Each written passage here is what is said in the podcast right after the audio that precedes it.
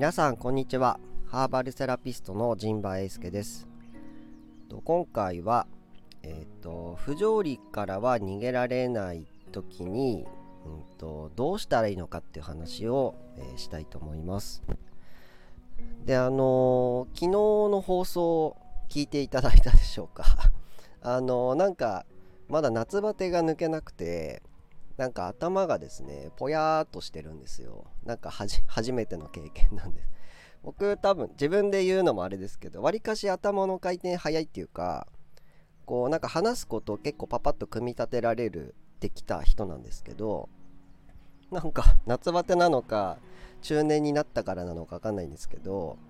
最近なんかふっとなんか記憶が抜けるっていうかあれ何言いたかったんだっけみたいになることがあってあなんかうまく喋れなくなってきたなとかって思いつつも一応ねあのラジオはなんか僕の得意なことの一つなんだろうなと思って一応ねまあ話してますけど。でそれでですねなんでそれを言ってるかっていうと僕自分のラジオを一回自分で聞いてるんですよ。その編集とかするっていうのもあって。で聞いてるんですけどあの昨日ちょっと言い残したことがあったなっていうことがあってですねあこれ言いたかったのに言うの忘れてたわっていうことがあってでそれをね今日はちょっとお話ししようかなと。であえてちょっとタイトルをつけるのであれば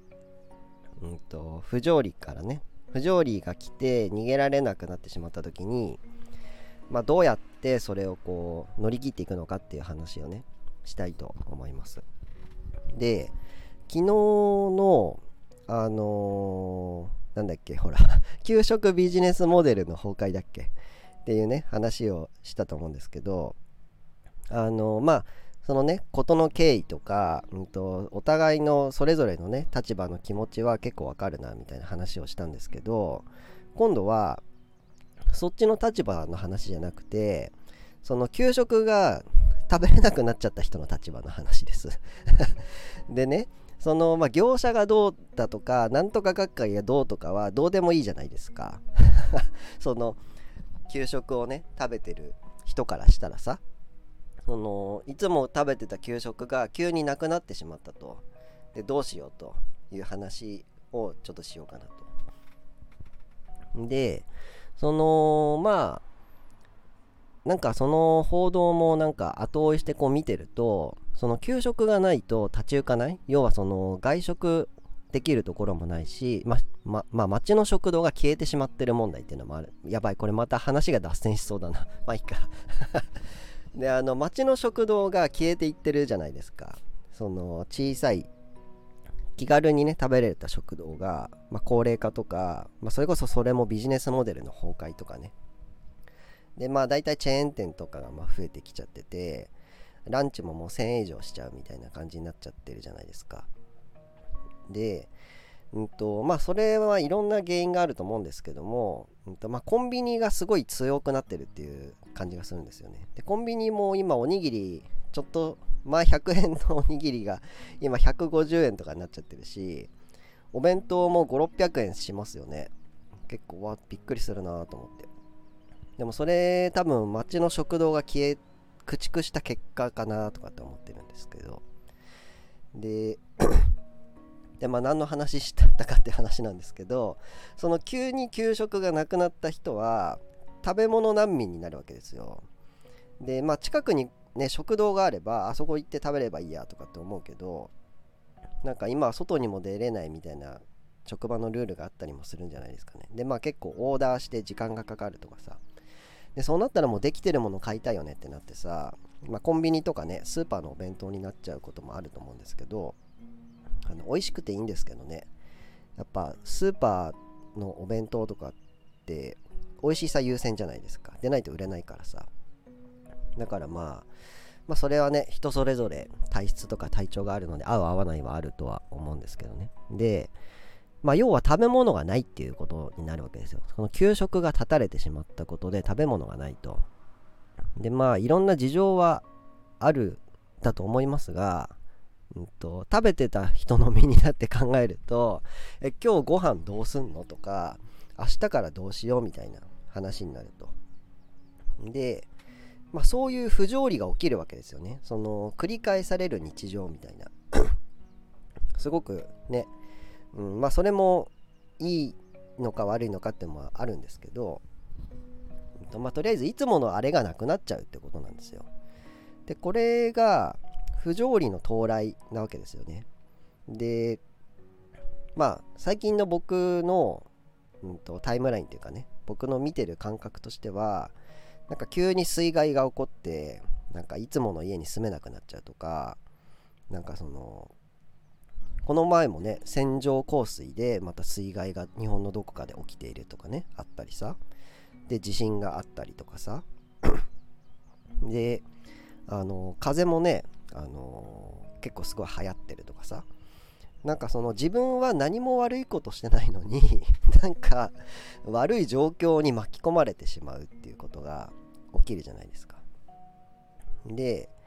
あの昔はねここではないどこかに逃げれば、うんとまあ、難を逃れられたわけですけど今もうなんか逃げられなくないですか？もうだってミサイル飛んできたらおしまいじゃないですか。もう一応アラートとかはなるし心の準備はできるかもしんないけどでもどこに隠れたらいいんだろうかとかって思っちゃうしなんかもう大変ですよね。でまあそういう大きなこともありつつ、まあ、小さな不条理もポツポツあるじゃないですかなんか石につまずいてしまったとかさなんか車と自転車でヒヤリハッとしたとかさなんかいろんな不条理があるじゃないですか。で、結局、うんと、やっぱり不条理に合わない方がいいと思うんですよ。でも、無理、不条、だから、それから 逃れられないから不条理なんですけど、逃げられないんですよ、もう、もはや。で、結局じゃあ、考えていったらどうなるかっていうとね、結局、しわ寄せは自分に来るんですよね。で、まあ、そういうしわ寄せを が来るわけですよ。でそれが、うんと、自分ではもうどうしようもできないことを、うんと、どうにかしていくっていうのが行政とか公共のサービスだと思うんですよね。その自分は何も悪いことしていない。でも、うんと、生活ができない。でそれはじゃあ、うんと資本主義的なねその利益を追求する企業はそういう役割はないわけですからそうなったら、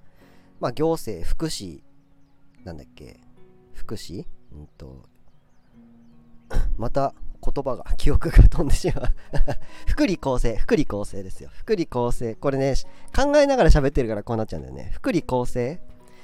的なこととか、まあ、行政サービスみたいなセーフティーネットみたいなところでも助けてもらうしかないんですよね。なんでその行政の人もすごく大変だなってお話もね、あのー、なんか聞いていて、うん、まあそりゃそうだよなっていう気にもなるんですけど、まあ、ただまあそういう公共サービスもフリーズしてしまうわけですよ。急に誰も経験したことのないことが起きてしまうから中の人たちもてんやまんやで大変と。でも頑張ってるわけですよ。でだ結局自分に来るっていう話です。不条理は でねそういう時皆さんどうします？なんか解決方法ってお持ちですか？なんか。なんかいろいろあると思うんですよ。小さな不条理もなんか美味しいもの食べるとかさ、うん、なんか汗をかくとかさ僕はなんか乗り物に乗るとか結構そういう不条理を何て言うんですかこう任すって言ったらあれだけどその解消する方法スケボー乗ったり、自転車乗ったり、まあ、車に乗ったり、モンキー、原付に乗ったりとかして、僕乗り物に乗ると、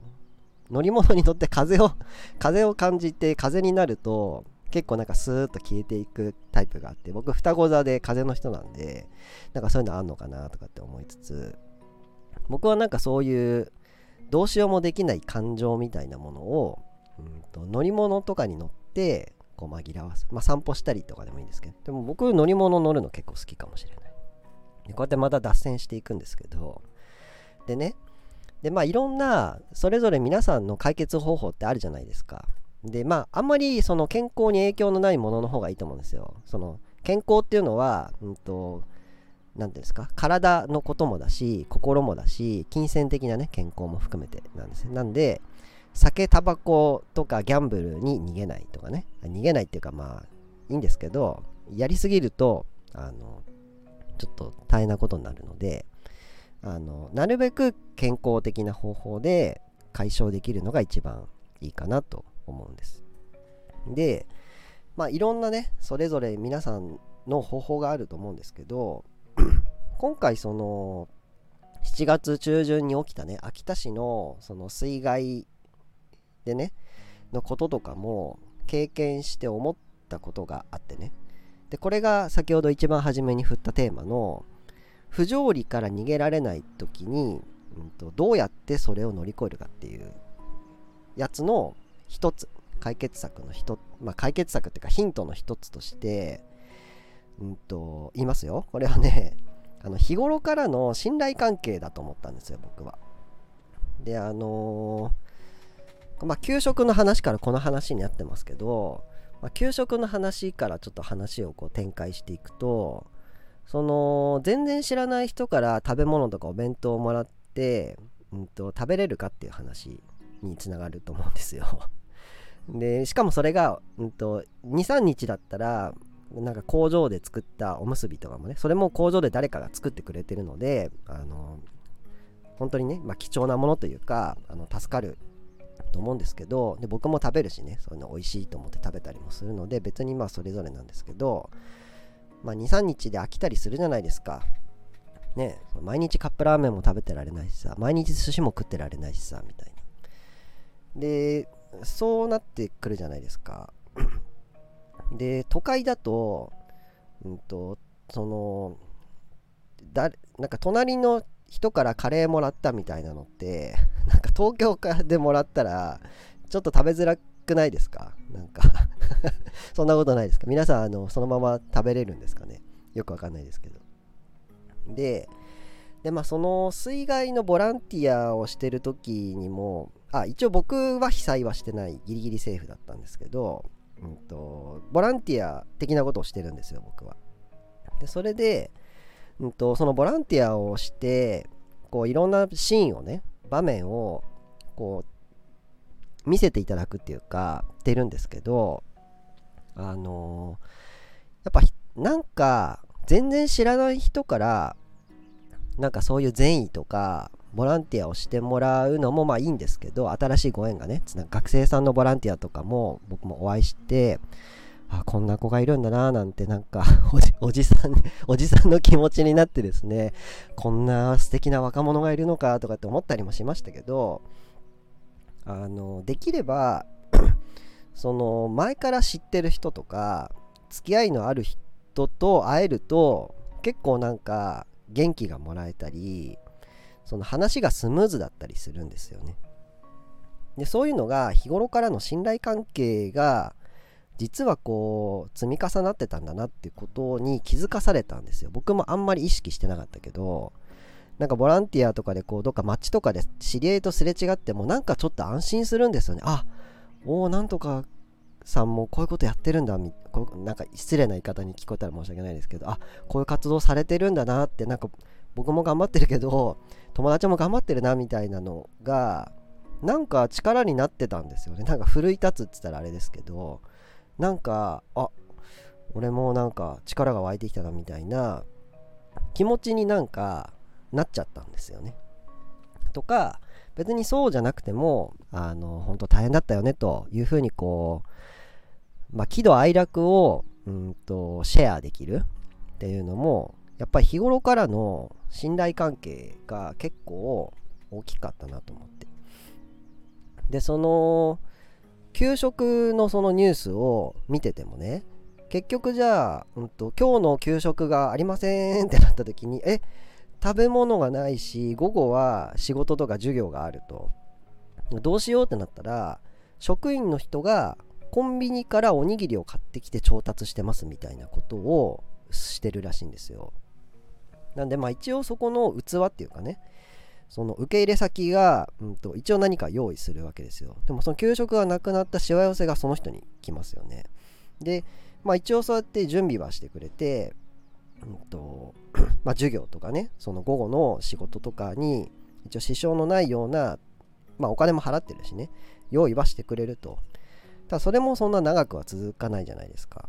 ってなったら結局自分たちにしわ寄せが来るからじゃあもう食事がないので自分たちで用意してくださいみたいな感じになるとででまあそういうのもなんかそのわかんないですよ。その地元の給食の企業とかを使っていて、で、農家さん、仕入れ先もなんか野菜を作ってる人とも知り合いでとか、調理してる人も知り合い、どっか別の県から来た全然知らない人が作ってるとかではなくて、何らかのこう緩やかなネットワークっていうか、あの人が作ってるなみたいな、あの人の野菜を食べてるなみたいなことがあった時に、なんかその給食を作ってる企業が立ち行かなくなったとしてもなんかその辺にある関係性とかものでなんとかできるんじゃないかっていうのがあると思うんですよ。でそれがその人間関係が希薄になってるっていうか、うんと、人を信用できなくなってるっていうかねあのまあいろんなことがあってそういう状況になってると思うんですけど別に個人が悪いって言ってるわけじゃなくて結構そうなってるとで僕もそうだしその全然知らない人のことやっぱ信頼できないし飛び込み営業の人とかも信頼できないしなんかどっかのあの ねあの何て言うんですかショッピングモールでなんか水買いませんかみたいな人から 10万円の契約とかするのもなんかおかしいと思うしなんか変な電話もよくかかってくるんですよ。なんかホームページ作りませんかとかさ。言われてなんかそれに一括で60万円払ってもらわないとみたいな電話も来ていや電話で12回喋っただけの人に60万円払えるのかなみたいなこととかも 思っちゃうので僕もその誰でも彼でも信頼できるわけではない。信用と信頼ってまた違ったりもするんですけどね。なんでなんですけどまあまた話を戻しますけどまあそういう不条理にあった時にうんとなんかその近くにいる人たちと何らかの信頼関係を持っているとうんと結構安心できたりうんと、まあ、完璧ではないけど、うん、と最悪でもないっていうなんとかできる状況に持っていけるんだなっていうのに気づいたと。でじゃあその信頼関係って僕自分のこと振り返ってみたんですよ。どこでその信頼関係を培ってるんだろうかと。でもちろんその物を買っているとかねそういうこともあるんですけど あの僕的には、うんと、別にこれ、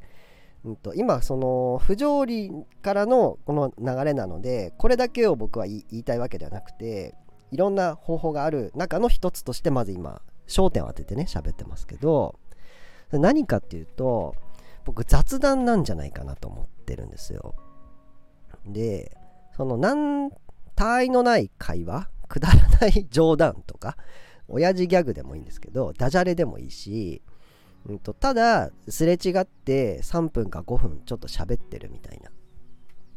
なんかそういうのが塵も積もってじゃないけどなんとなくその人の人となりとか背景とかあこれはこの人に言っても大丈夫なんだとかあこういうことはすごい気にしてる人だからこういうことは言っ冗談でも言っちゃいけないなとか、なんかそういうのって、SNS とかでもやっぱ結構分かりにくくて、なんかそれってなんか、うんと、ふと喋ってる雑談で、あこの人これ好きな、フルーツ好きなんだとか なんかわかんないですよ。そんなのさ 雑談じゃないとわかんないじゃないですか。なんで、なんかそういう、あ、この人こういう色の服好きなんだとか、なんか、あ今味噌にはまってるんだとかこれ僕の話なんですけど あの味噌にはまってるんだとかさなんかそういうのって雑談でなんかちょっとずつ溜まっていくっていうかでそれが何かあった時に意外と役立つんですよね。なんかふっと思い出すんです。あの人そういえばあれ好きって言ってたからもなんかあるなみたいなさ。でそういうのもなんかそのボランティアのなんか欲しいものリストみたいなこともあってこうテクノロジーでねカバーもできるけどでもそもそもなんか緩やかにうんと、他愛のないコミュニケーションを日頃からとっていれば欲しいものとかなんか見えてくるじゃないですか。なんかおむつが必要だったんだなとかなんかタオルがないなとかさ。なんかそういうのもあるじゃない。なんかよくあの人はそういえばティッシュはどれがいい？シングルロールを使っていたなとかさ。どうでもいい。どうでもいいけど。でもなんか実際なんかさ支援する時にさあれあの人のトイレットロールってシングル好きだったっけ？ダブルだったっけ？あそういえばトイレ貸してもらった時シングルだったなみたいなさ。こととかなんかなんかどうでもいいけどどうでもよくないこととかって何かあったりしませんか？なんかほらその食べ物でもさおにぎりでもさ鮭と梅とさカツオとかなんかいろおかかか。いろいろあるじゃないですかおにぎりもであれおにぎり何買っていけばいいんだろうかみたいなことになるじゃないですか。で僕はあのお肉がね食べれないんですよ。あのちょっと健康の都合上ですね食べれないので魚介とかは食べれる鮭とかおかかとかは全然食べれるのでおにぎりの具はまあ大体食べれるんですけど肉系は全然食べれないのでその差し入れでそれもらってもちょっと困っちゃうんですよね。あのあどうしようちょっとちょっとこれはよっけて食べようかなみたいなことになるんですけどすいません。これを聞いてなんかまあいいや。まあいいんですいいんです。あのこういうのも言っていこう、うん。のでまあ塩むすびが一番嬉しいかもしれない。とかね。なんかそういうの考えちゃいますねあの人梅干し食べれた。そういえばなんか酸っぱいの苦手って言ってたなとかさ。どうせほら差し入れするなら喜んでほしいじゃないですか。でそういうのって雑談しないとなんか分かんなくないですか？なんか一緒にご飯を同じ釜の飯を食べていたとかさ。なんかそういうのがあってあ実は私これ苦手なんですとかなんかこれでアレルギーがあったことがあってちょっととか。なんかそういうのってね欲しいものリストに書けないし乗らないじゃないですか多分。なんでまあそういう雑談が日頃からの信頼関係を作っていてで何か不条理から逃げられないことがあってどうしてもそのしわ寄せが自分に来てしまった時に意外と助けになるんじゃないかっていうお話でした。どうでしょうか？最後割とスルッとまとまったんじゃないでしょうか。なんだろうこれ。夏バテのリハビリなのかな？よくわかんないですけど。まあねそれでまあちょっと給食ビジネスモデルの崩壊っていうところから、うん、としわ寄せば自分に来て、うんと、それを乗り越えるためには雑談をしてたらいいんじゃないかなっていう話をしました。すいません何回も繰り返し同じことを言っていますが。というわけで今回のラジオは終わりたいと思います。えっ、ー、と最後宣伝ですね。えっと、僕はハーブティーをブレンドして販売をしています。で、もしね、あのハーブティー飲みたい気分になったら思い出していただいたら嬉しいです。えっと、ご購入はですね、オンラインストアからも購入できますし、えー、秋田市であれば、えっと、アグリン中市で購入できます。エリア中市にあるね、アグリンで購入できますので、よかったら購入してみてください。そんな感じかな、宣伝は。というわけで、えー、今回も、えっ、と、まだなんか自分の中でうまく喋れてない気がしますが、とりあえず喋ってみました。最後までご視聴いただきありがとうございました。それでは次回もお楽しみに。